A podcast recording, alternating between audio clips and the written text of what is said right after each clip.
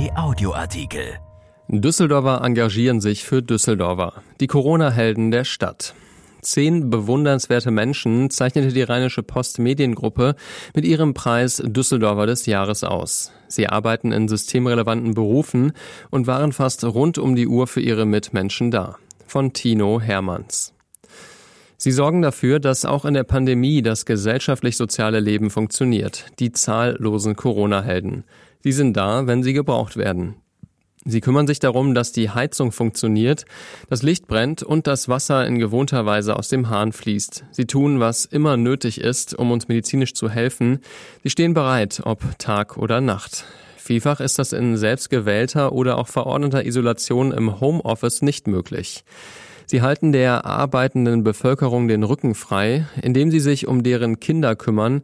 Sie versorgen uns mit Lebensmitteln und bringen uns pünktlich von A nach B.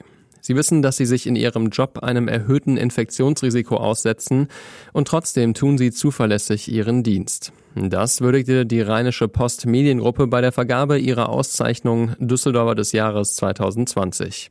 Die Jury habe sich dazu entschlossen, dieses Mal die Sonderkategorie Corona zu vergeben, sagt Jörg Philippi Gerle, als Leiter Veranstaltungen Netzwerk RP Veranstaltungen, auch Organisator dieser Preisvergabe. Dabei haben wir uns an der vom NRW Gesundheitsministerium herausgegebenen Liste der systemrelevanten Berufe orientiert und aus zehn dieser Berufsgruppen jeweils einen Preisträger stellvertretend für die gesamte Branche ausgewählt, sagt er.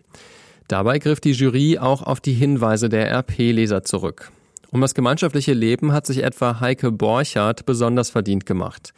Sie ist Busfahrerin bei der Rheinbahn. Mir war wichtig, diesen Job zu machen. Ich habe mir gedacht, du bist gesundheitlich robust, du wirst ja jedes Jahr ab Oktober angehustet, meint Borchardt. Damit es aber nicht dazu kam, hat die Rheinbahn frühzeitig den Fahrerbereich vom Rest des Busses mit Folien und Acrylglasscheiben abgetrennt. Es gab keinen Grund zu sagen, ich fühle mich gefährdet, so Borchardt. In der ersten Phase des Lockdowns war sie mitunter ganz schön im Stress, weil sich Fahrgäste nicht an die Regeln halten wollten, den Frust an ihr ausließen. Es war manchmal erschreckend. In dieser Corona-Zeit kam der Egoismus der Menschen durch. Man musste mit viel Diplomatie agieren, sagt die Fahrerin. Marcel Angermund ist Hauptbrandmeister der Berufsfeuerwehr und war an einer entscheidenden Stelle der Umsetzung von Corona-bedingten Hygienekonzepten tätig. In der Feuerwache Lierenfeld kamen täglich 30 Paletten mit Masken, Schutzkleidung und Handschuhen an, die gerecht an die Düsseldorfer Krankenhäuser, Pflegedienste oder Behörden verteilt werden mussten. Die Feuerwehr alleine hätte das kaum geschafft. Wir müssen uns ja auch noch um unser tägliches Geschäft kümmern und jederzeit einsatzbereit sein, sagt Angermund. Die Feuerwehr hat zusammen mit dem THW, den Maltesern, dem DRK, dem ASB und den Johannitern die Aufgabe gemeistert. Das hat allen gezeigt, wenn es darauf ankommt, dann haben wir einen gut funktionierenden Katastrophenschutz. Nadine Büchel durfte mit ihrem Team so einige Katastrophen im häuslichen Bereich verhindert haben. Sie ist Leiterin der Kindertagesstätte an der Kohlhagenstraße. Unsere Kita war nie geschlossen. Wir hatten immer mindestens 50 bis 60 Prozent unserer Kinder in der Betreuung, erläutert Büchel. Wir hatten und haben schon Angst, uns anzustecken, weil es unmöglich ist, kleine Kinder ohne körperlichen Kontakt zu betreuen. Zwar gibt es auch in den Kitas Hygienekonzepte wie zum Beispiel das Betretungsverbot für Eltern, Handdesinfektionen und Lüftungspläne, aber Kinder müssen auch in den Arm genommen, getröstet und gelobt werden. Wir hatten zum Glück in unserem 18-köpfigen Team noch keinen Corona-Fall, freut sich Büchel. Auch für Dirk Drunkemöller ist Arbeit im Homeoffice keine Option. Er ist Müllwerker bei der Avista und hat in den Lockdowns jede Menge zu tun. Die Menschen sind zu Hause und produzieren Müll. Da ist die Müllmenge nahezu explodiert, sagt Drunkemöller. Wir mussten Extraschichten fahren und Zusatzfahrzeuge einsetzen, sonst hätten wir den Müllberg nicht beherrschen können. Dank des unermüdlichen Einsatzes, die Avista arbeitet an 365 Tagen im Jahr 24 Stunden, blieb es in Düsseldorf verhältnismäßig sauber. Das dankt auch die Bevölkerung. Für mich ist es immer eine große Freude, wenn uns Kinder am Straßenrand zuwinken, so Drunkemöller. Auch Pia Kamko hat positive Reaktionen auf ihre Arbeit erhalten. Die 25-Jährige gab als Bankkauffrau bei der Volksbank Düsseldorf-Neuss nicht nur Papiergeld aus. Eine Kundin hatte einfach kein Toilettenpapier mehr zu Hause. Wir gaben ihr welches. Sie hat sich so darüber gefreut, dass ihr die Tränen kamen, berichtet Camco. Ohnehin hat sich die Volksbank nicht nur in der Schalterhalle um ihre Kunden gekümmert. Wir haben sogenannte Care Calls gemacht und uns erkundigt, wie es unseren Kunden geht. Dabei haben wir erfahren, dass es einige Corona-Fälle gegeben hat. Für mich war der Kontakt zu ihnen wegen des Hygienekonzeptes aber kein Problem, so Camco. Ich bin wirklich stolz darauf, ein Teil der systemrelevanten Berufsgruppen zu sein. Genau wie Andrea Rübsam. Die Bäckerei-Fachverkäuferin in der Bäckerei Hinkel stand jeden Tag charmant und nervenstark ihre Frau. Für mich war es normales Arbeiten unter verschärften Hygienebedingungen und angepassten Öffnungszeiten, so Rübsam. Unsere Kunden haben kaum gemeckert und hatten alle die Toleranz, draußen vor der Tür zu warten. Dabei war es egal, ob es regnete oder stürmte. Deshalb Hut ab vor unseren Kunden. Die Sorge um ein Familienmitglied machte ihr zu schaffen. Ich habe einen kranken Vater, den will ich auf keinen Fall anstecken. Am Anfang hatte ich auch Angst zu erkranken, aber wenn sich jeder an die geeigneten Schutzmaßnahmen hält, sinkt das Ansteckungsrisiko erheblich, so die Verkäuferin.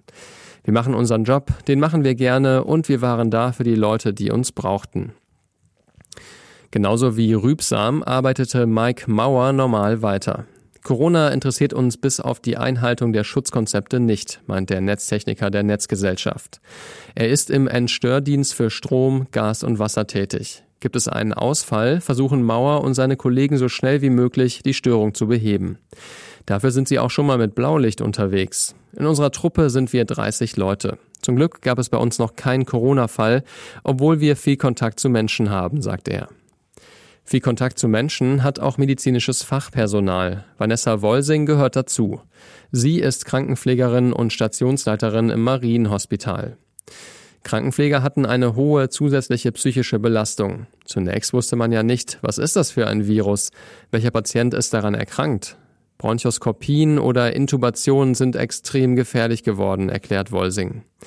Inzwischen ist man ja schlauer. Jeder Patient, der aufgenommen wird, wird auf Corona getestet.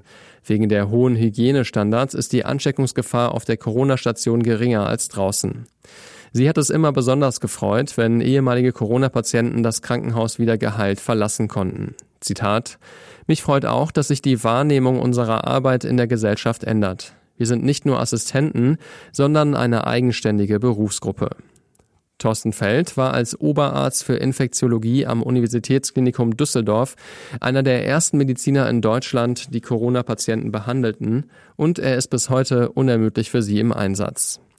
Am Anfang war es eine schwierige Situation, gesteht der Arzt. Es gab wenige Informationen aus China, kaum gesichertes zur Übertragung und zur Therapie. Bis heute gibt es täglich Neues. Gut, dass es ein sehr schnelles und gutes Netzwerk zum Informationsaustausch gibt. Auch für den Infektiologen war es eine neue Erfahrung, den ganzen Arbeitstag über eine medizinische Maske zu tragen. Aber das schützt einen selber, die Mitarbeiter und alle anderen, hält Feld fest. Er hatte Befürchtungen, dass in der ersten Welle der Pandemie die Intensivbetten nicht ausreichen könnten. Zitat, wir hatten ja die Bilder aus Italien vor Augen. Ich bin heilfroh, dass wir die Triage nicht anwenden mussten, dass wir nicht entscheiden mussten, welchen Patienten wir behandeln und welchen nicht. Ganz früh raus muss Detlef Klinkenberg. Seine Arbeitszeit beginnt um 3.15 Uhr. Dann trägt er die Rheinische Post zu den Abonnenten. Als Corona neu war, war das Informationsinteresse besonders groß, die Zeitung wichtige morgendliche Informationsquelle. Ich musste bei meiner Arbeit keine Maske tragen. Ich bin immer nachts unterwegs und treffe so gut wie niemanden, sagt er. Er war genauso wie die anderen Corona-Helden über seine Ehrung überrascht. Ich wusste auch nicht, dass Zeitungsausträger systemrelevant sind, sagt er. Ich gratuliere allen, die diesen Sonderpreis erhalten, ganz, ganz herzlich. Danke, dass Sie sich so verhalten haben, wie Sie sich verhalten haben, sagte Nordrhein-Westfalens Gesundheitsminister Karl-Josef Laumann den zehn Corona-Helden in seiner Laudatio. Dieser Artikel ist erschienen in der Rheinischen Post am 22. März und bei RP Online. RP Audioartikel. Ein Angebot von RP Plus.